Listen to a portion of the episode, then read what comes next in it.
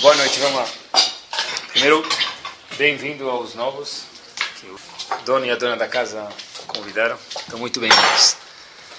Porque às vezes eu penso que é Baruch Hashem que a gente tem mais um shiur. Esse é um pensamento bobo. Vou explicar por quê. Porque se tem uma única coisa que o Yudi pode estar fazendo, e se agora de fato tocar o shofar e Hashem falar que chegou a hora da Geulah, Aqui, mesmo com a porta do terraço aberto, Hashem não vai deixar a gente escutar o shofar, eu acho.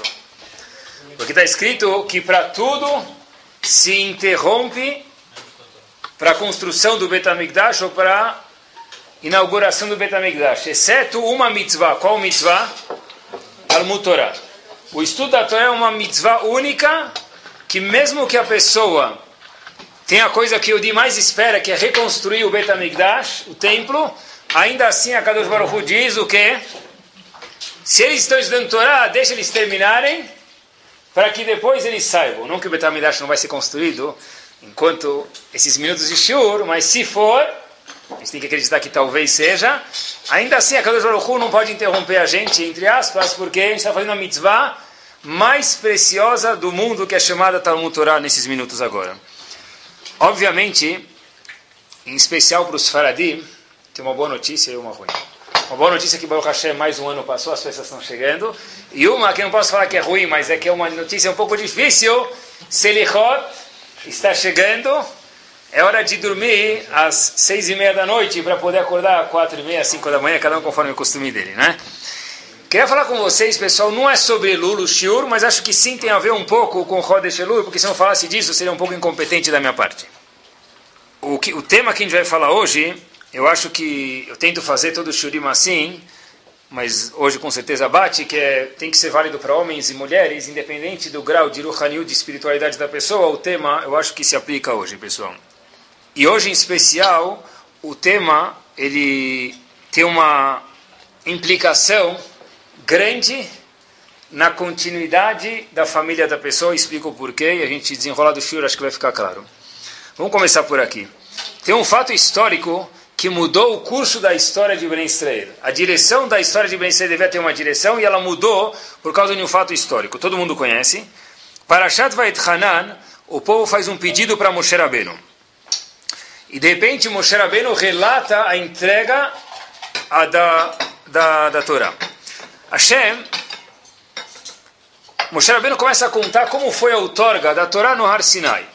Até que, de repente, Moshe Rabbeinu fala que aconteceu? No meio da entrega da Torá, teve uma coisa que atrapalhou a entrega da Torá. Foi o seguinte: quem começou a falar os dez mandamentos com a gente? Hashem. Quem terminou de falar os dez mandamentos com o povo? Moshe. Algum problema aconteceu onde começou com Hashem e terminou com Moshe Rabbeinu? A pergunta é o que aconteceu exatamente. Então, de repente, em Parashat Vait Hanan, a Torá conta para a gente o seguinte, pessoal. Moshe Rabbeinu começa a falar com o povo, e o povo fala, olha, Moshe Rabbeinu, melhor dizendo, Hashem começou a falar com o povo, e Moshe Rabbeinu diz para o povo, e o que vocês acham? O povo fala para Moshe Rabbeinu, já deu. A gente prefere que você, Moshe Rabbeinu, venha falar com o povo, e não queremos escutar a Kadosh Baruch Hu diretamente. Qual a diferença se Moshe Rabbeinu fala ou se Hashem fala? A Torá conta para gente o seguinte que tem uma diferença grande. O povo falou, olha, não aguento mais Hashem falando com a gente. Até que está escrito na Torá, o seguinte pasuk, Vechiló ye yafel. Rashi explica para a gente, olha, por que vocês não querem escutar de Hashem? Escutar de Hashem é muito melhor do que escutar de mim Moshe Rabbeinu. Por que, que vocês não querem escutar os dez mandamentos de Hashem? Moshe Rabbeinu ficou triste com isso e reclamou com o povo que eles deveriam querer escutar os dez mandamentos de Hashem. Qual a diferença? A conta para gente que se o povo tivesse escutado os dez mandamentos diretamente de Hashem, não haveria uma coisa chamada Yetzerara, o instinto negativo. Qual ia ser a graça do mundo? Outra graça, porque o mundo sem Yetzerara não tem graça, porque o homem não tem desafio. Mas Hashem ia achar outro passatempo para o ter ele no mundo. Mas se o povo recebesse os dez mandamentos diretamente de Hashem, não haveria Etzerará. Tem mais uma diferença gigantesca, o Midrash conta para a gente em Shirashirim o seguinte. se o povo tivesse escutado os dez mandamentos direto de Hashem e no fim não foi assim, eles escutaram parte de Hashem porque falaram que não aguentam mais e parte do, de Moshe Rabbeinu, o impacto das palavras de Hashem entrar dentro no sangue do Yehudi ia ter um impacto diferente. O que ia acontecer? Tudo que a pessoa escuta de Hashem é um pouco assustador e, por outro lado, um pouco mais marcante. A Torá nunca mais ia ser esquecida. Quer dizer, eu posso perguntar para uma pessoa: o que você estudou hoje? Talvez ele te fale o assunto. Mas talvez você estudou hoje 10 leis. Me conta cinco. É, cinco, eu posso falar umas, outras nove eu esqueci. Pessoa normal é esquecer. Por isso que na Torá, na Gemara, tem um conceito chamado Hazara, revisão do que a gente estudou. Isso aqui tudo é novidade. Se o povo tivesse escutado os dez mandamentos diretamente de Hashem, não haveria esquecimento. Um, não haveria Etzerará, e dois, não haveria esquecimento. Que mais ainda? Dizem Chachamim para a gente, não haveria, talvez se não, haveria, se não houvesse esquecimento, ia ser um problema, né? Como que iam vender tanta palme, Tá bom, mas Hashem ia tomar conta de, de, de alguma outra forma para suprir essas pessoas que ele um parnassá também. Mas não ia haver esquecimento. Mais ainda, dizem Rahamim para a gente, se a gente tivesse escutado os dez mandamentos diretos de Hashem, não haveria Reta Egel. Não haveria o pecado do bezerro de ouro. Por isso que eu falei que mudou a história. Por conseguinte, não haveriam os espiões, o Betamigdash ia ter sido construído e nunca ia ter destruição do Betamigdash, Moshe Rabbeinu entrar na terra de Israel, e daí, quer dizer, mudou tudo. O fato que o povo falou, a gente não consegue, a gente não quer receber os dez mandamentos direto de, de Hashem, pediram para Moshe Rabbeinu terminar, nasceu daí Etzerará, nasceu daí o esquecimento, nasceu daí o Retaeg, nasceu daí o pecado dos doze espiões, que Moshe Rabbeinu entrou na terra, que o Betamigdash foi destruído, tudo aconteceu lá atrás, porque eles não quiseram escutar os dez mandamentos de Hashem. E a história é por quê? A pergunta que existe aqui é por que eles não quiseram escutar de Hashem? Porque, de fato, Moshe Rabbeinu brigou com eles, quer dizer que eles, Moshe Rabbeinu esperava que eles escutassem de Hashem. E por que eles falaram, a gente não quer? Olha que interessante, pessoal. A é, é história não é novidade, a história se repete. Porque na, na época, é tão grande foi, olha só, queria mostrar para vocês, tão grande foi a outorga da Torá, quando Hashem deu a Torá no Har Sinai, que o povo, está escrito, a Gemara conta para a gente, que o povo chegou no mesmo nível espiritual de Adam Arishon antes de fazer o pecado. Quer dizer, quando Hashem criou o mundo, o Kadam Arishon, o mundo estava em estado de perfeição. Quando receberam a Torá, foi a última lambuja que Hashem falou, dá para voltar. E o povo falou, a gente quer escutar os dez parte dos dez mandamentos de Moshe Rabbeinu, eles perderam tudo. A pergunta é, por que eles não quiseram escutar de Hashem? E a história se repete, como a gente falou antes, tem uma história no Tanakh famosa, se não era que fique agora, pessoal. Shmuel Aleph Perek Tedvav. Tem uma história muito famosa que Hashem fala o seguinte: Hashem fica muito chateado com um dos reis, o rei Shaul, o rei Saul. Hashem fala o seguinte: Imagina só, vou traduzir, só ler e traduzir. Nihamti kimlachti et Shaul lemelech. Eu, Hashem, estou arrependido que eu fiz Saul, Hashem fez ele rei. Hashem falou, eu estou arrependido, que ele vai ser muito ruim. Você pode falar, eu estou chateado com meu sócio eu estou bravo com meu vizinho, mas eu estou arrependido de ter feito ele meu sócio. Se pudesse, nunca teria feito ele meu sócio, nunca teria tido esses pais, nunca teria tido esse vizinho. É pesado. Hashem falou: Estou arrependido que Shaul virou rei. O que aconteceu? Então, Tanakh conta para gente, o profeta conta para gente: olha, Hashem falou, extermina, mate todos os amalequitas, aqueles descendentes do povo de Amalek. E Shaul deixou o rei de Agag, o rei de Amalek chamado Agag, vivo. Não só isso, ele deixou alguns animais dos amalequitas vivos. Aí, Hashem fica chateado com ele e faz a seguinte questão: O que aconteceu? Como que aconteceu? Não fiz nada de errado. Não, ele fala, você fez de errado. Não fez? Fiz. Fala, você desobedeceu a Hashem. Hashem mandou exterminar todo mundo, matar os animais. Você não fez isso. De repente o Navi conta pra gente um passo muito interessante que mostra qual é a causa que o rei Saul pisou na bola. Quer dizer, apesar que o nível dele é grande, o erro dele foi engrandecido para que a gente pudesse ver o que ele errou. Mas qual foi o erro dele? O Navi se dirige a Shaul da seguinte forma. Vayomer Shmuel. Shmuel, o profeta, falou com Shaul em nome de Hashem. Aloim katanata benecha. Se você, Habib, é pequeno nos teus olhos, Roshifte Israelata. Queira você ou não, quem você é? O rei de todo o povo judeu. Hashem lemelech al. Hashem te coroou rei sobre quem? Sobre todo o povo.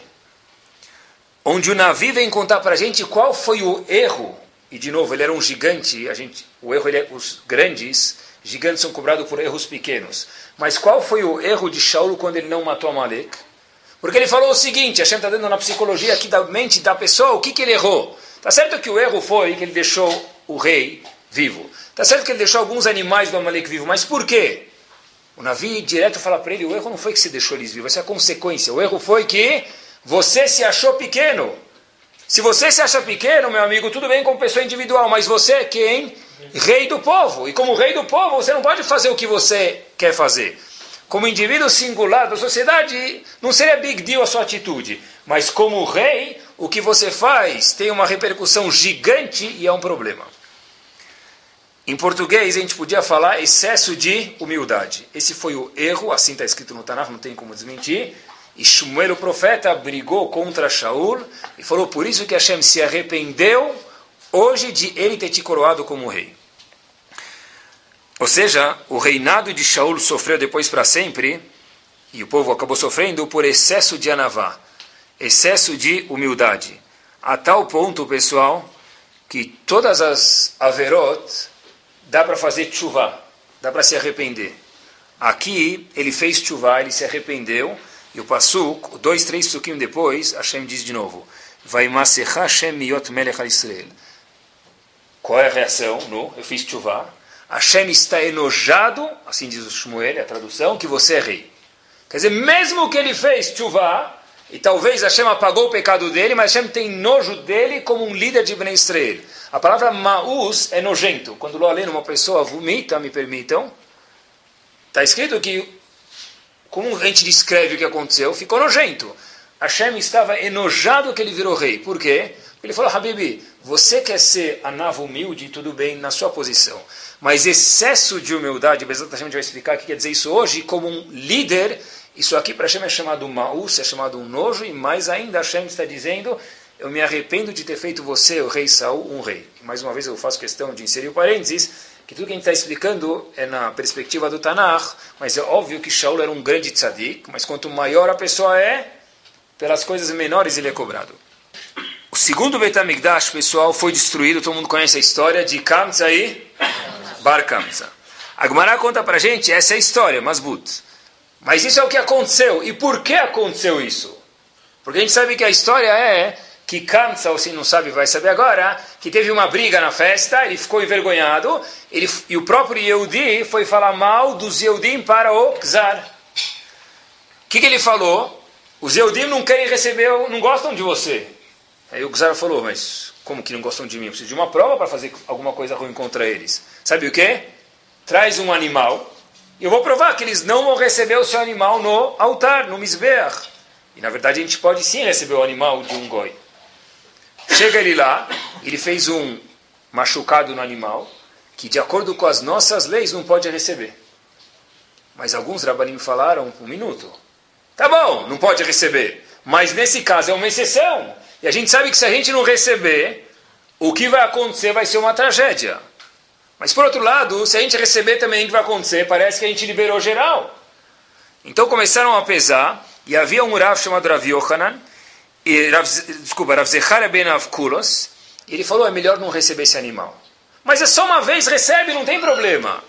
Diz Rav Yohanan em Masechet Gitin o seguinte, Anuvanuto shel ben Avkulos, a excesso de humildade desse Rav gigante, muito Tamid Chacham, Infelizmente, Echrivet Beteno destruiu o nosso Betamigdash, Vesarefai Techalenu fez queimar em chamas o Kodesh HaKodashim do povo, Veglitano Meartzene nos tirou de Israel que até hoje não voltamos. Por quê?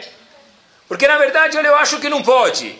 Às vezes a pessoa precisa ser um pouco ousada na vida, e onde a gente vê que mais uma vez excesso de humildade é grave. Não só que o rei brigou com Shaul, não só que essa foi a causa da destruição do Betamigdash, porque mais uma vez a Gemara diz que se o povo recebesse o korban, no sacrifício do Czar, ele não ia ter nenhum argumento contra a gente, e não ia poder provar que o Betamigdash merece ser destruído ou queimado, e a gente ia continuar em paz. Mas, Mas eu acho que fica feio. Eu não ia conseguir. O povo não, ia se proteger. Ele ficou com medo, qual o medo dele de Zagmará? Ele ficou com medo que falasse, olha, se a gente receber a oferenda dele, sacrifício, vão falar que pode trazer um animal defeituoso no Betamigdash. Muito bem, ele teve uma ponderação aqui, só que a Gumara disse que ele errou. Por quê? Porque devia ter levado em consideração que é um caso único, ele devia depois pegar um megafone e anunciar. Não, não. a Gumara, depois, a Hashem, tá, a Gumara é o cérebro de Hashem. Hashem está falando que no fim teve algum erro no cálculo. Isso fez destruir o Betamigdash. Tem uma coisa interessante, pessoal. A pior das midot que existe, traz o Rambam para a gente, Maimonides, é o quê? Gava, orgulho. Anavá é melhor das midot. Então, sempre quando uma coisa é melhor, todo mundo corre para ela, ou deveria correr pelo menos. Porém, como na vida tudo tem um catch-22, né? tem dois lados da moeda. Tá certo que a naval humildade é a melhor midá que existe, melhor virtude que existe, porém humildade tem que tomar cuidado para a pessoa não se desvalorizar. Eu trago alguns exemplos hoje, Bezat Hashem. Quando a gente fala de excesso de humildade, para não ficar desatualizado, vamos chamar de baixa autoestima, mas é a mesma coisa. Excesso de humildade ou baixa autoestima é o que a gente está se referindo hoje à noite, se Deus quiser. A gente começou, perguntou alguns minutos atrás, que o povo fez o Retaegel, teve os Meraglim, houve esquecimento, houve etc. por uma razão. Que o povo não quis escutar os dez mandamentos de Hashem. E a pergunta é que Moshe Rabbeinu ficou bravo com eles. Mas por que Moshe Rabbeinu ficou bravo? Deve ser que Moshe Rabbeinu esperava que eles iam escutar os dez mandamentos de Hashem. A gente perguntou, por que de fato eles não quiseram escutar os dez mandamentos de Akadosh Baruch Hu direto? Qual foi o erro de Bnei Israel? De fato, um ser humano falar com Hashem é amedrontador. Dá para entender muito mais o lado deles do que o lado de Moshe Rabbeinu. A gente não aguenta mais escutar Hashem falando com a gente. Cada vez que Hashem falava com eles sobre cada palavra, está escrito que todos Eudim morriam e Hashem precisava ressuscitar o povo. Então é claro que eles não querem mais escutar Hashem falando com eles. Por que Moshe Rabbeinu cobrou eles e falou que eles erraram e teve as consequências que a gente mencionou? Ramim contou para a gente, Moshe Rabbeinu está falando para ele, meus amigos, Ben Israel. Quem disse que vocês não são capazes? Se a Kadosh Baruch se apresentou, mostrou o cartão pessoal deles, a linha direta do celular dele e falou, olha, eu estou falando com vocês direto, vocês não tem que ter medo. Ben Israel falaram o quê? Mas a gente acha que a gente não merece tudo isso. Esse foi o erro de Moshe Rabbeinu. Quem perguntou para vocês? Se Hashem se apresentou para vocês e falou, eu estou apto a falar com vocês, e foi uma vez única, porque nunca mais aconteceu, é porque vocês tinham a capacidade. O povo falou o quê? Excesso de humildade. Sabe o quê? Tipo, se encolheu assim, ficou assim, sabe, todo amassadinho, assim, que nem o bebê na barriga da mãe. Aí, mas agora não é hora de fazer isso. Mais uma vez, onde o excesso de humildade acarretou com que o quê? Retaegel, Meraglim, etc. E tal. Por quê? Porque o povo falou, a gente não merece, a gente não se acha no nível. Tem vezes que o Di tem que ter uma audácia, e não falar a gente não se acha no nível. Quando Hashem coloca o chapéu de general em alguém, ele não pode se comportar como um soldado. Mas se fora que um patrão, numa firma, não pode se comportar como um gerente, e um gerente não pode se comportar como um porteiro da firma. Kadosh Baruch Hu diz que excesso de humildade faz mal para a pessoa. Tive alguns fatos disso, pessoal. Isso é verdade tanto a nível nacional, eu digo como um povo, quanto a nível especial, pessoal. A nível pessoal. Ravolbe traz, no livro dele, Aleixur, que o gigante da Estivá de Slabotka, em 1863, quando fundou a Estivá dele de Slabotka, o chefe de Estivá é chamado Alter de Slabotka. Alter em Yiddish é o chefe, o velho, o gigante. O Rosh Estivá de Slabotka foi perguntar para Avistral Misalant, que foi o mestre do Mussar, qual deve ser o lema, qual deve ser a missão da yeshiva que ele vai abrir. Só para vocês terem uma ideia de Slavot, que eu já falei algumas vezes para vocês. Todas as yeshivot, quando eu falo todas, é 95% de Estados Unidos. Os Rashi yeshivot saíram da onde? De Slavotka. Muitas yeshivot de Israel, os líderes hoje, quer dizer, que foram fundadas, que hoje até existem, foram alunos do Alter de Slavotka. Esse Alter de Slavotka foi perguntar para o mestre do Mussar qual é o lema, qual é a missão que deve ser fundada, deve ser escrita no painel da Yeshiva? É sobre isso que a gente tem que trabalhar. Todas as companhias grandes hoje, você procura no computador ou no folder da, da, da companhia, está escrito missão né, que eles têm e o objetivo que eles têm. Não sei o que, que fazem com essa missão, se fazem de verdade, mas toda a companhia, de fato, tem uma missão. Cuidar bem dos clientes, tratar você como todos os outros, etc. e tal. Qual é a missão, Leavdil, que o Meshivá de Slabotka tinha que ter? Disse o Rav Israel Salant, eu faço questão de ler para vocês, Leachayot Ruach Shfalim, Veleachayot Levnit Kaim. Reviver pessoas que se sentem baixas e inserir vida em pessoas que estão não na estima que eles têm que ter. Quer dizer, na verdade, pessoal, diz Ravolbe, se na época de 1860, não tem nada a ver com o Holocausto, na época de 1860, precisou se falar para pessoas que o Alter de Slabotka, só para a gente ter uma ideia, Ravaron Kotler saiu de lá, maior Shiva do mundo de Leico, é aluno do Alter de Slabotka. A gente não tem ideia de quem é essa pessoa, se ele produziu um aluno assim. Se na yeshiva dele o lema era pegar pessoas e inflar a estima da pessoa, sem virar orgulho, mas deixar a pessoa sentir bem, quanto ela merece, quanto Yehudi tem que sentir bem a nível nacional e pessoal. Imaginem só de Zravolbe quanto hoje, no nosso século, quanto hoje no Brasil, em qualquer lugar do mundo, a pessoa precisa trabalhar sobre isso. Esse era o lema de Slabotka, pessoal. Para a pessoa crescer, dizem Rahamim, ela precisa saber os defeitos dela. Porque uma pessoa, vamos dizer que a gente vai falar, falasse hoje, não é o Shur, sobre Birkat Amazon, e a pessoa acha que ele faz Birkat Amazon direito, então como é que ele vai melhorar no Birkat Amazon dele, por exemplo? Para uma pessoa crescer em qualquer âmbito, seja com a esposa dele, seja com o marido, seja com os filhos, seja com Hashem, Leavdil, a pessoa precisa saber o que ele faz de bom e o que ele faz de errado, saber os defeitos. Só que dizem Rahamim para a gente, hoje em dia é difícil falar para as pessoas que defeito você tem. Por quê? Porque a pessoa não está ciente das qualidades positivas que ele tem. Se você fala para uma pessoa hoje, meu amigo, uma pessoa que é próxima, óbvio, né? E uma pessoa que tem uma certa nível maior do que a pessoa espiritualmente, vai falar, olha, como que você fala essas palavras? Não combina com tua boca. Ou como você trata do esposo ou teu marido assim? Ou como você, você reza a me dá assim? Essa pessoa provavelmente nunca mais vai falar com você de volta. Você me insultou? Não em público. Por que a pessoa sente assim? Diz Ravolbe. Porque a pessoa não sabe o valor dele, não sabe o plus que ele tem, as midot boas que ele tem. Então, no momento que ele escuta alguma coisa negativa sobre ele, o que acontece? Você derreteu a pessoa, não sobrou nada dele. Você pegou um copo, um cubo de açúcar, jogou água em cima. O que, que sobrou desse açúcar? Nada, você não vê mais açúcar, agora você vê uma água cinzenta.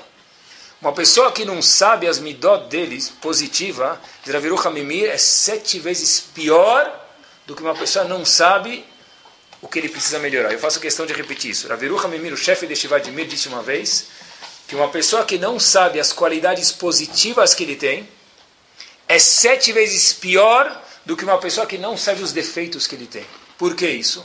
Porque uma pessoa só pode trabalhar os defeitos que ele tem, só pode fazer chuva quando se fala sobre Lul, se a pessoa sabe o que de plus que ele tem.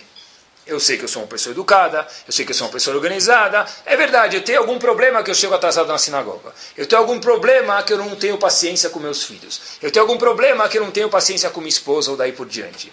Se eu sei o meu plus, as minhas qualidades positivas, o fato que eu tenho algum defeito, eu ainda sou a minha pessoa. No momento que eu não sei as qualidades positivas que eu tenho, qualquer defeito que falam sobre mim, isso aqui me afeta de verdade, a pessoa pode é capaz de perder um amigo, pessoal. Ravolbe diz que é necessário a pessoa estudar sobre Romemut Adam. Romemut Adam quer dizer o que é um homem de verdade? Quanto vale um ser humano de verdade, pessoal? Trazendo para o contexto de, de Elul, ou Tshuva, Ravolbe fala que é impossível, ele diz que é impossível a pessoa fazer Tshuva e melhorar um ponto na vida dele se ele não está ciente das qualidades boas que ele tem. Eu faço questão, acho que já contei para vocês, mas já fiz isso acho que, talvez 30 vezes. Pega crianças, não muito pequenas, que eles não sabem escrever, não adianta. Mas pega crianças de 13, 14, 15 anos, já são inteligentes, já pegam um computador, colocam no, você e o computador no bolso, sabem todo dia que tem tecnologia. Pessoas inteligentes sabem ler, Baruch Hashem, hoje em dia, pessoas de 15 anos são melhores que as de 30 de antigamente. De, de 8 também, pronto. De 8 são melhores que as de 30, tá bom? De antigamente, não da nossa época, pessoal. E você pergunta para ela, fala para ela, escreve três qualidades que você tem. Se você perguntar qualidades negativas, eu fiz teste algumas vezes. Você não precisa de um terço do tempo que a pessoa tem, ela escreve rapidinho. Você pede para escrever qualidades positivas, as pessoas falam, dá para fazer uma ou só duas? Não sei se eu tenho três. É, se você pedir para ele escrever qualidade tipo legal, ele pode escrever 30 qualidades. Escreve uma coisa mais específica que você é de verdade. Talvez me coloque um exemplo para mostrar que você é. A negativa eu tenho algumas. Mas positiva, então eu posso escrever uma, uma tá bom, uma boa, tá bom? Porque as pessoas hoje em dia, eu já fiz algumas vezes, pessoal. As pessoas hoje em dia têm dificuldade de colocar num caderninho, fazer um, risco no meio da folha, colocar o plus e o menos de outro lado e colocar quantas coisas boas ele tem. Diz Ravolbe, diz o Alter Tzlabotka, diz Rav Israel Salant, uma pessoa que não sabe as qualidades positivas que ele tem, quando alguém fala o menos que ele tem, essa pessoa fica brava. E não dá mais para conversar com ele, virou um leão. Essa pessoa na vida nunca vai melhorar a pessoa. A mitzvah mais famosa do mundo é baseada nisso. Não sei se vocês já pensaram nisso, mas algo. A mitzvah é, é mais do que comer chiclete essa mitzvah. Me permitam a falta de educação. Já tem música sobre isso, tem flyers sobre isso, tem e-mail sobre isso, tem história de livro não Yudi sobre isso. Ve'avta Hakamocha virou mais famoso do que Corinthians, São Paulo e Palmeiras. Não é? Eu falei todos os times para ninguém ficar ofendido, tá bom? Santos também, pronto. Tá bom? Então, o próximo como a ti mesmo, virou a coisa mais famosa do mundo. Essa mitzvah é nada mais, nada menos do que absurda. Qual a mitzvah? Ame ao próximo o quê? Ah, tá bom. Coloque a tefilin como a ti mesmo? Não. Ame ao próximo como a ti mesmo. Como assim como a ti mesmo? Vem a pergunta de um milhão de dólares, e se eu não gosto de mim? Hashem não falou ame o próximo, a Kadosh Baruch Hu falou ame o próximo como a ti mesmo. Mas é que nem chiclete, eu já comi tantas vezes que eu nem presto atenção. Então hoje vamos prestar atenção. Ame ao próximo como a ti mesmo. A pergunta que cabe ser feita aqui, se eu não gosto de mim? Eu não vou gostar do próximo. Pronto, essa mitzvah como o Talmud já conta para a gente, é a mitzvah que resume a Torá inteira, de alguma forma. Quer dizer, se eu não gosto de mim, se eu não sei minhas qualidades, é impossível que eu possa ser um Yehudi conforme a Kadosh Baruch espera de mim. É impossível.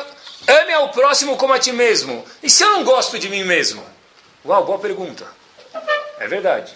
A pergunta força que a resposta seja que eu sou obrigado a gostar de mim mesmo, pessoal. O que, que o Betamigdash foi destruído? Segundo o Betamigdash foi destruído, todo mundo sabe por quê? Sinat Hinam, chamado ódio gratuito, não é? Já escutei algumas vezes que a, o conserto do Sinat Hinam, ódio gratuito, é o quê? Amor gratuito. Só que eu já escutei num contexto, eu queria talvez hoje, Bezat Hashem, colocar em outro contexto.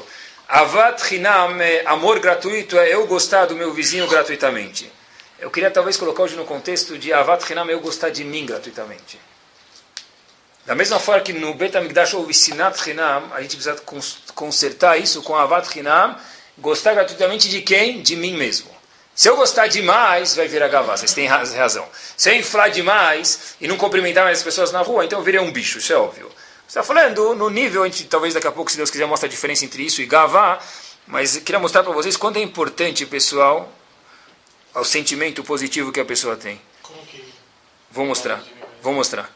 Sabe que um dos gigantes, talvez é o, é o, é o monstro no lado positivo, Rebbe de Tzanz, passou a Segunda Guerra, morou nos campos e saiu, perdeu todos os 11 filhos e a esposa, e depois reconstruiu uma família de novo.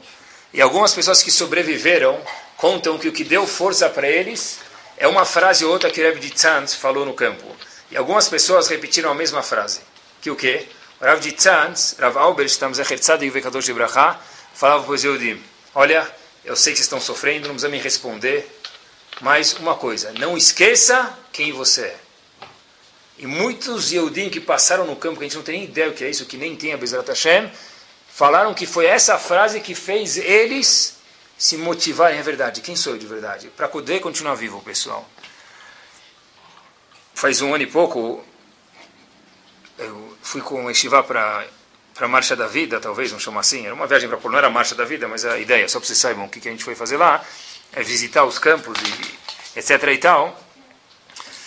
Eu comecei a me perguntar, que, que, qual o objetivo, que a gente espera que os alunos saiam daqui com o quê? O que, que é o objetivo que um aluno sai depois de viajar uma Marcha da Vida? Essa Marcha da Vida tem custos não só monetários, mas tem cursos também psicológicos, emocionais, e também de preparação antes, né? São duas, a gente ficou lá 10 dias na Polônia, etc e tal, ficou bastante, e uma semana em Israel. É? Fora que a gente deixou a família aqui, eu aprendi bastante, mas o que a gente espera que um aluno saia? Eu acho que deve, todas as escolas devem se questionar, então devem, com certeza se questionam. O que, que, que a gente quer que uma pessoa que viaja para a Polônia saia? Então eu já vi muita gente falar seguinte, ó, a gente precisa saber quanto sofrido foi o nosso povo, né? Quanto sofrido foi o nosso povo. Precisa pagar 4, 5 mil dólares para ver que sofreu? Pega um filme aí, senta, vê o filme da Inquisição e acabou, vê quanto sofreu. Precisa ir lá para ver quanto sofreu. É, essa educação, eu não, eu não acho, permitam que, que essa educação que uma criança. Saber quanto você sofreu, precisa esconder isso dele? Claro que não. Ele precisa saber o que ele sofreu, que o povo sofreu como eu di. Mas isso é o que a gente quer de um grupo? Eu acho que não, pessoal. Talvez o que a gente tem que ver é como nós somos especiais. Se construíram um lugar daquele tamanho, alguns lugares daquele tamanho, para destruir a gente, devem ter muita raiva da gente, pessoal. E não é à toa. Se em toda a história do mundo, o povo que mais sofreu, seja na Espanha, seja na Inglaterra, seja na França, seja na Polônia, seja na Alemanha, seja em Israel, seja nos países árabes, onde tem alguns feijãozinhos em Israel e bilhões de pessoas em volta até hoje, lobos querendo comer a gente e nunca terminou e nunca vai terminar, parece isso, até Mashiach chegar, deve ser que nós somos muito especiais. É verdade, a gente sofreu, a gente não pode omitir isso. Mas olha quanto querem acabar com a gente. Por que querem tanto acabar com a gente? Então a gente tem que se perguntar. Talvez quando um filho volta de aula, fala, por que eles querem tanto terminar com você? O que, que você tem de tão importante? É isso mesmo. Quanto é teu valor? Quanto é teu autoestima judaica? Quanto é teu valor de Eudi, pessoal? Olhem só que fenomenal. A gente tem três avós. Avraham, Yitzhak e Yaakov. Yaakov representa o quê? A Torá. Sabe que Yaakov ficou alguns anos sem dormir estudando a Torá. Yitzhak representa Avodat Hashem, Tefilá, reza. O que, que representa Avraham? Avraham representa Chesed, mas o que, que ele representa no âmbito pessoal da pessoa, quer dizer, do indivíduo? Então dizem que Yaakov representa a relação do Yehudi com a Torá. Yitzhak é a relação do Yehudi com Hashem direta. E Avraham representa, eu provo por quê, a relação do Yehudi com ele próprio. Cada um com ele próprio. O que quer dizer isso? A gente faz na Amidah todo dia, seja Yom Kippur, Rosh Hashanah, Sukkot, Pesach, Shabbat, o dia que for, a primeira brachá, Baruch Hashem, como ela termina? Magen Avraham. Fala o Talmud em Brachot, é discriminação isso. Não é? Hoje em dia tem lei contra a discriminação. Quem fez, quem fez a Amidá? Devia ser preso. Por que a gente fala Eloquei Avraham? Devia falar Eloquei Yitzhak, Baruch Hashem, Magen Yitzhak.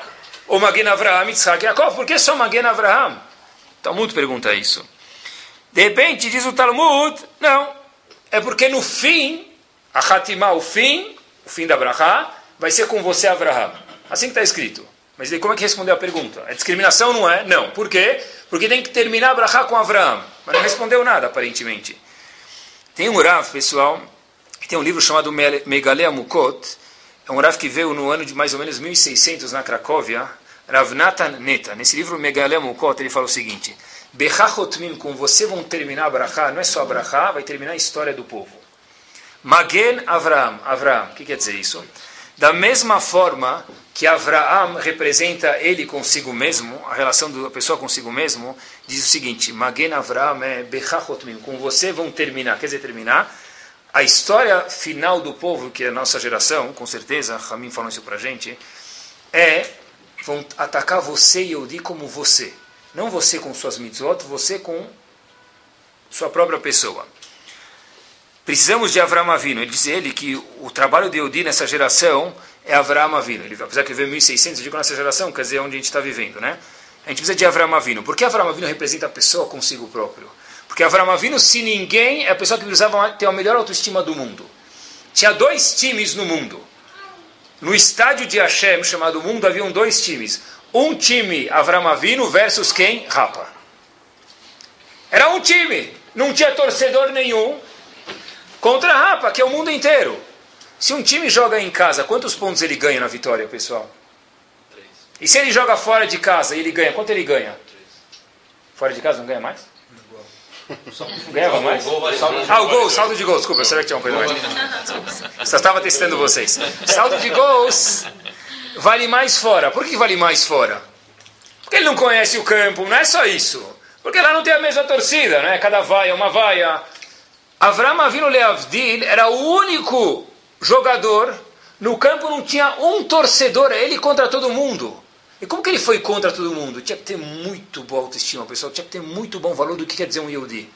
Avram Avinu tinha isso, e portanto, dizem Rahamim, Avram Avinu representa o orgulho de Yehudi com ele próprio. E por isso está escrito Magen Avram. No futuro, no fim das gerações, que é a nossa época, o trabalho de Yehudi tem que ser Magen Avram. Saber o valor que um Yehudi tem, pessoal. Tem uma coisa que eu pensei talvez alguns meses e um ano, e acho que é verdade mesmo. Vou resumir aqui. Não dá para um Yehudi viver como um Yehudi adaptado no mundo. Sempre fiquei pensando isso. Será que dá para ver um Yehudi como um não Yehudi, só que kasher? Ou Yehudi precisa ser diferente? Hashem quer que a gente seja um Yehudi igual aos outros, só que kasher, assim um pouquinho se adapta ao mundo a gente, ou Yehudi tem que ser diferente? Eu cheguei à conclusão, Bezat Hashem que esteja certo, não sei se está certo. Se estiver certo, ótimo, se não, me desculpem. Que a Kadosh Baruch Hu quer que Yehudi seja diferente, ponto final. Não dá para o Yehudi ser não Yehudi cumprindo algumas leis da Torá. Porque senão o Yehudi sofre à toa. Se Yehudi quer se comportar como um não Yehudi, mas comendo kasher, mas com Shabat em volta, ele tem, ele fica na frente dele dois mundos que a pessoa fica confusa, que os filhos ficam confusos, que a família fica confusa. Hashem quer que você seja Magen Avram. Termina com Magen Avram. Quer dizer, a nossa geração sempre está esperando o quê? Sabe quem é você, Yehudi? Por que, que eu me questionei? Hoje estava no táxi vindo para cá. Por que na porta-retrato, lá no, no, para, no, como fala, no espelho do táxi, tinha aquele símbolo, né? Horizontal e vertical, vertical do tamanho 3 metros de altura. Lá. Não sei como é que ele vê o para-brisa. É? Ele está orgulhoso. Eu perguntei para mim mesmo, foi uma lição para mim. Será que eu estou tão orgulhoso da minha equipa quanto ele está orgulhoso do horizontal e vertical dele? Balança para lá, para cá, faz barulho, mais que o para-brisa. Se tivesse, né, se não precisava de para-brisa, caso do lado de fora. Não tem vergonha. Tem aquele peixe atrás do carro, não é? Que representa o líder deles. Mas as pessoas têm. Por que, que ele é? Nunca viram um peixinho assim? É. Então, pessoal, se alguém tem no carro, tira. A ideia toda é, algumas coisas, Rovat Levavot fala, a gente precisa aprender dos não Yodim. A pessoa diz, se eles têm orgulho, por que eu não posso ter orgulho de ser Yodi de verdade? Isso é autoestima a nível nacional, a nível pessoal, pessoal, é o seguinte. Até a gente falou nível de Yodi como Yodi, eu queria falar como pessoa também, que a pessoa só enxerga os outros bem quando ele está bem. Faz questão que preste atenção nisso. Olhem que curioso. Quanto eu preciso respeitar o outro? Tem um termômetro que esse tipo de respeito, a gente falou antes sobre amar. Vealter Hakamurra. Então, quando eu preciso respeitar o outro, não amar? É o mínimo de respeito. Quanto é o mínimo que precisa? Está escrito em Pirkei Avot. Yei kevod haverecha chaviv alecha keshelcha. O respeito do teu amigo tem que ser igual você se respeita a si próprio. Incrível isso, de novo. E se eu não me respeito a minha própria pessoa, se eu não tenho uma autoestima pessoal, eu nunca vou conseguir respeitar o próximo. Eu tenho que respeitar meu amigo quanto? Qual é o mínimo da Constituição judaica? É o quanto eu me autorrespeito. Magna Avram, o quanto eu consigo me auto-enxergar tem o meu próprio valor, pessoal. A máquina mais poderosa do mundo, qual que é? O cérebro da pessoa. Olhem como funciona na psicologia, olha que interessante. A pessoa, o cérebro da pessoa, não aceita desconforto. O que quer dizer isso? Eu provo para vocês. Outro dia eu estava no dentista, o doutor Serginho, chamou ele. Fui no dentista, ele me deu aula de natação, se eu gosto. É, ele, ele, já era dentista, mas é. Doutor Sérgio Lieberman. Serginho. É, então já conhece, então ficou mais famoso. Doutor Sérgio Lieberman. Eu fui no dentista e eu fiz a seguinte questão para ele. Ele estava vendo meu filho e eu perguntei para ele, olha, existe, eu já escutei morrer de fome, eu sei que não existe. Né? A gente fala, estou morrendo de fome. O cara fica duas horas sem comer, está falando morrendo de fome já.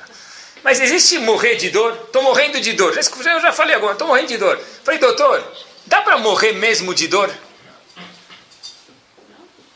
Ele falou seguinte, não dá para morrer de dor. Porque antes da pessoa sofrer muito, ter um sistema no cérebro, olha que fantástico, pessoal, que a Hashem faz abrir do mundo, apaga o cérebro por um segundo para a pessoa desmaiar para ele não morrer de dor.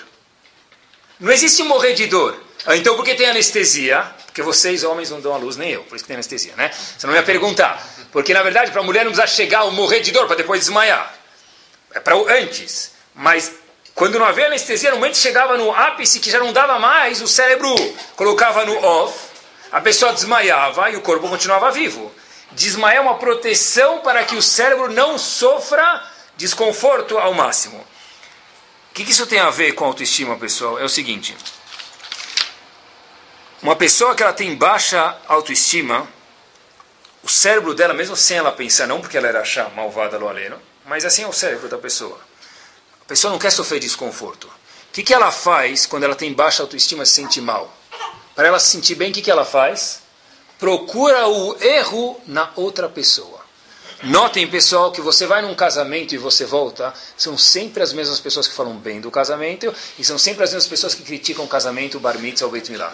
Pode ser o casamento, se amanhã Bill Gates fizer Gerut, ele gastar 195 milhões de euros num casamento, onde não tem o que reclamar, burro você que disse isso, porque sempre vai ter alguém que vai reclamar. E são as mesmas pessoas que reclamam sempre. E tem outras pessoas em contrapartida que vão no bar mitzvah, já foram bar mitzvah Israel, mais simples, né? Que chega o frango lá na mesa, cada um pega um e dividem o frango, aí se virem, tem um frango aí, se dividem aí, taranã, taranã, não é? Não é festa no mundo inteiro que nem no Brasil. É mais limitado os recursos. E tem gente que fala, puxa, o bar mitzvah estava lindo. Meu amigo, de que planeta você viu Marte? Como é que lindo? A galinha quase saiu andando no meio da mesa. A resposta é que, Habib, que na verdade, a pessoa que está bem, ele enxerga os outros bem. Tá bom, é isso que ele tem, qual o problema? Parece ele não roubou, parece ele não pegou emprestado para fazer um casamento de um milhão. É, um elogio para esse. O outro lá que fez gastou muito, e daí que o, que a, que a, que o azeitona estava com caroço? E, por isso vai estruturar tudo? Esqueceu de tirar um azeite. Não sabe, o caroço na azeitona, ai. Ele põe a mão aqui. Né? Ele põe a mão no ouvido assim, ai. Não é? E a banda, e a roupa da noiva, e não sei o que lá. Não, a azeitona acabou com tudo. É? Porque a pessoa que está mal, ele procura sempre criticar os outros, porque ele não pode se sentir desconfortável. É a mesma coisa do desmaio, pessoal. Interessantíssimo isso. Né? E olhem que interessante. Eu preciso estar. Tá se... Todo mundo quer estar tá bem. Que todo mundo esteja mesmo. Tem duas formas de fazer isso, pessoal. Eu acabo com o outro. Porque eu me senti bem. Como a pessoa que não tem uma boa autoestima é capaz de não falar Lachonará? É impossível. Como a pessoa que tem, não tem boa autoestima pessoal é capaz de dar lekav zehut, julgar o outro favoravelmente? É impossível. Olha que importante, pessoal. Rebbe de Kotsk uma vez falou que não é somente uma pessoa que não gosta do outro que é chamado um rachá, malvado, a pessoa que não gosta de si mesmo não é menos rachá do que a pessoa que não gosta do outro. Por quê? Porque se a pessoa não gosta de si, obviamente, é impossível que ele goste do outro. As pessoas, hoje, as pessoas gostam de viajar tudo e que não tem nada, e deve viajar mesmo, mas as pessoas que têm algum problema acham que viajando o problema fica pequeno. É verdade. Quando ele sobe o avião, São Paulo vai ficando cada vez menor. Na hora que ele volta, ele aterriza, proporcionalmente vai crescendo e o mesmo indivíduo aterrizou. Porque ele foi para Bahamas surfar ou porque ele foi nadar com os golfinhos em Elat, ele se divertiu e tem que se divertir. E graças a Deus, a pessoa tem, vai se divertir mesmo, por que não? Porém, o indivíduo voltou mesmo. Estou cansado. Chega terça-feira, outra pessoa me falou assim, terça-feira, ele falou, tomara que a semana já tivesse acabado. Eu falei, meu, fala isso quinta, não terça.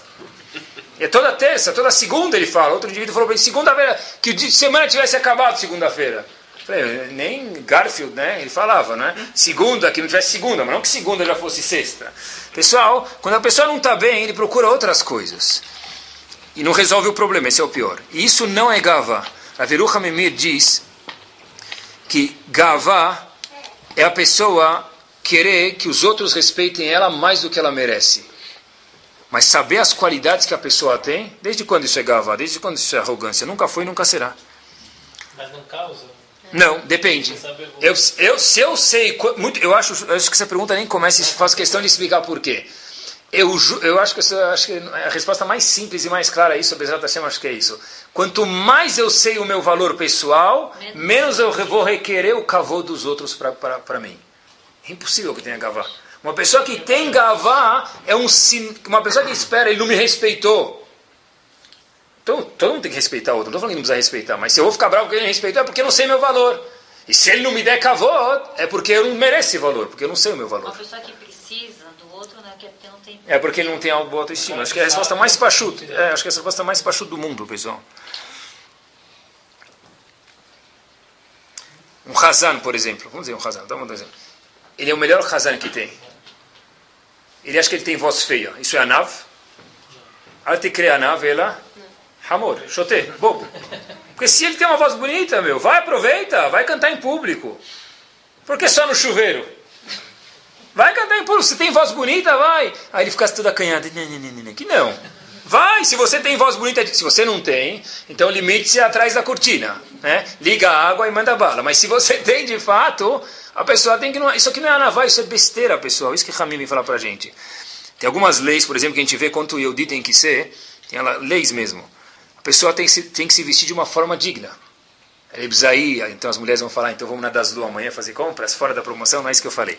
Então podem ir, mas não foi eu que falei isso. O ponto é que está escrito que um Yehudi, um Talmud Raham, que anda com uma roupa manchada, por exemplo, Hashem fica bravo com ele. Em Slabotka, faziam questão que todos os alunos penteavam o cabelo todo dia. Eu já não tenho mais esse problema, eu já estou isento disso. Tá bom?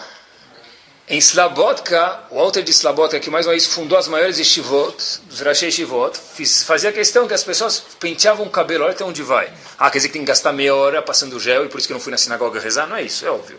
Mas a pessoa precisa cuidar da aparência dele. Tem uma lahá de Lashonará, saibam vocês, que é proibido a pessoa falar mal de si próprio. É proibido eu falar Lashonará de mim mesmo. Mas qual o problema? Eu, eu não me incomodo. É justo esse problema, que você não se incomoda. É justo por isso que é proibido.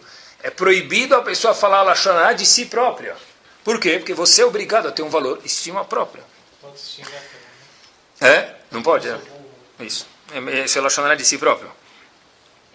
Rav Yaakov Kamenetsky uma vez foi para Kel e ele contou para o chefe da Yeshiva que ele ficou lá uma hora e ninguém falou para ele Shalom Aleichem. Ninguém falou oi para ele. O Alter de Kelm, o Rosh Shiva de Shiva de Kelm, pegou e por causa disso fez que a cada dia da semana houvesse um responsável para ver as visitas que entravam no Shivá e de vez em quando falar oi para as pessoas. Olha quanto que a gente tem que se cuidar do valor da outra pessoa, a pessoa e do nosso também. Imaginem só uma pessoa está com dor, ele estava na piscina, ficou lá, esqueceu de, estava cansado, esqueceu de passar sandal 35, 50, cada um conforme a cor da pele dele, ele volta lá, roxo, não vermelho. Tá bom? E alguém, óbvio que sem querer, eu faço questão de repetir sem querer, porque a, reação mais lógica é como vai? Trach, né? Aí fica marcado aqueles cinco dedos atrás, estive aqui, né? Seu melhor amigo passou por aqui. Mas vamos dizer que alguém sem querer vai lá, e não viu mesmo, ele estava de camisa, ele não viu, e dá um tapinha assim, só light, light, hoje é tudo light, um tapinha light nas costas dele. Vai doer ou não vai? Agora é o seguinte, pessoal, Onde está o problema? No tapinha ou no machucado que ele tem nas costas, na queimadura que ele tem? Eu não sabia que ele tinha uma queimadura. O problema está no tapinha ou na queimadura? Está na queimadura. Olha que interessante, pessoal. O problema não foi o tapa, foi o machucado que ele tinha. Uma pessoa que tem baixa autoestima tem uma queimadura nela. Qualquer coisa que encostarem nela vai acontecer, ele vai gritar. E a culpa vai ser de quem? De quem foi falar um bom dia para ele. O problema é que eu não tenho autoestima, então eu reclamo com todo mundo. Pessoal, é exatamente o mesmo exemplo. Isso influencia, influencia até no físico da pessoa. Olha que curioso. Uma pessoa, lo aleno, por que ela fica gaga? Procurei no Guia dos Curiosos, podem procurar. Por que uma pessoa fica gago? Então pode ser uma complicação física na hora da formação do feto ou no parto, mas psicologicamente é comprovado isso, existe uma razão para que a pessoa fique ali no gaga. O quê? Insegurança, ansiedade, ciúmes faz com que a pessoa chegue a ficar gago. Insegurança é o quê, pessoal? Baixa autoestima. Fisicamente tem uma influência incrível isso. Né? Tem pessoas que podem ir num casamento e ter mil pessoas e sentir que elas estão sozinhas. E tem pessoas que estão com um amigo e sentem que eles estão como se fossem mil pessoas. Quer dizer, aí já é alucinado, mas tem pessoas que estão com amigo e já sentem que estão bem. Por que isso? Porque não depende de quantas pessoas estão em volta de mim, depende de como eu estou bem. Ah, eu não me sinto bem em nenhum casamento. O problema não é o casamento, o problema é a pessoa que tem que se trabalhar. Por que não está no casamento? Por quê? Que, que ele tem a menos do que os outros? Né? Você tem que trabalhar sobre si. O Rambam traz algo que, se a gente for falar no mundo para fora, para alguém que não tem Torá, é algo estranho. Alguns pré-requisitos que um navio, um profeta tem que ter. Alguns deles são obrigatórios para um Kohen Gadol também. Eina Shchina Shorah El Al Chacham. O navio precisa ser uma pessoa sábia, Gibor, forte. Forte, isso mesmo. Dá para ver os músculos dele atravessando a esquina, já vê que ele é trabalhadão. Ashir, rico. E. Baal Koma é o que? RPG. Uma boa postura. O cara tem que ter uma boa postura. Pronto, já sabia. Pronto. É isso mesmo, pessoal. Propaganda de RPG hoje. Uma boa postura. Por que isso? É feio isso. Porque pega uma pessoa simples, rico, forte, bonito. Boa postura, por que isso? Talvez isso parece um insulto, parece uma piada. Mas Rahamim falam para a gente, olha, se um homem quer ter contato com Hashem, essa pessoa precisa se sentir bem. E de alguma forma ou outra, para ele falar com Hashem, tem que se sentir muito bem. E às vezes isso provém, pelo menos da aparência física, também da pessoa. Por isso que um navio, um profeta, precisa ser Raham, precisa ser Ashir, rico, forte, e daí por diante. Se uma pessoa é Kohen Gadol, por exemplo, e ele não tem dinheiro, o que está escrito? Que os outros Kohanim precisam dar dinheiro para que ele fique rico, para que ele possa ser Kohen Gadol. Caso contrário, ele não pode ser Kohen Gadol, para que ele tenha um bom valor de si mesmo. Quer dizer, quem não tem dinheiro não pode ter bom valor? Claro que não. Mas a ideia que vem atrás disso, pessoal, é quanto Hashem quer que a pessoa, antes de falar com Hashem, fala, puxa vida, eu sou uma peça indispensável no mundo para os Eudim e eu a nível pessoal também. Como fazer isso? Em dois minutos, a forma de fazer isso, como perguntaram como dá para fazer isso, é, acho que a melhor forma, com os outros, consigo mesmo é meio estranho isso, pessoal, mas é a pessoa elogiar o outro. Elogiar, na verdade, tem que ser de verdade. Né? Você vê alguém chato e fala assim, muito legal, não vai bater de verdade. Mas se você gosta da pessoa, acha uma coisa boa que ele faz e elogia, isso aqui vai fazer a pessoa subindo o ego dele, não de gavá, mas que a pessoa sinta bem. E olha que interessante quanto uma pessoa, uma, uma vez uma pessoa, talvez tem mais de 30 anos, estava conversando, ela falou o seguinte, no meio da frase, não sei por que falou isso, é, quando eu era pequeno, meus pais tratavam meus irmãos um pouco melhor do que eu, por isso que, sei lá, me sinto um pouco diferente. Eu nem sei se o pai tratava de verdade, mas esse é o sentimento que o filho tinha. O filho tem mais de 30 anos e lembrou, desenterrou lá do fundo do baú. Olha quanto a gente tem que tomar cuidado com o feeling que a gente dá para um filho e para o outro. Olha quanto a gente tem que tomar cuidado com o feeling que a gente dá para o celular, dá para nossa esposa.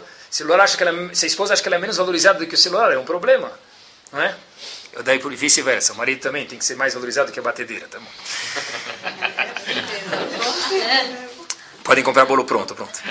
É, uma pessoa que tem baixa autoestima, uma pessoa só alguns, alguns uh, sintomas, ela está sempre tentando controlar os outros. Porque ele não sabe quem ele é de verdade, então ele tem muitos ciúmes. A pessoa que tem muitos ciúmes é porque tem baixa autoestima. Por quê? Se eu não consigo ver minha esposa falando com uma outra pessoa, com o pai dela, com o irmão, com o irmão, com o vizinho, com uma pessoa, uma família, alguma coisa, é porque. Eu não, qual o problema? Eu sou eu, mesmo que ela fala com os outros, daí por diante.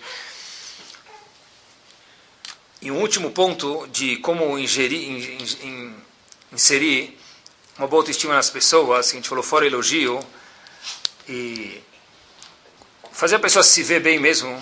Eu vi um estudo chamado Dr. Strausberg, que foi ele que fez isso.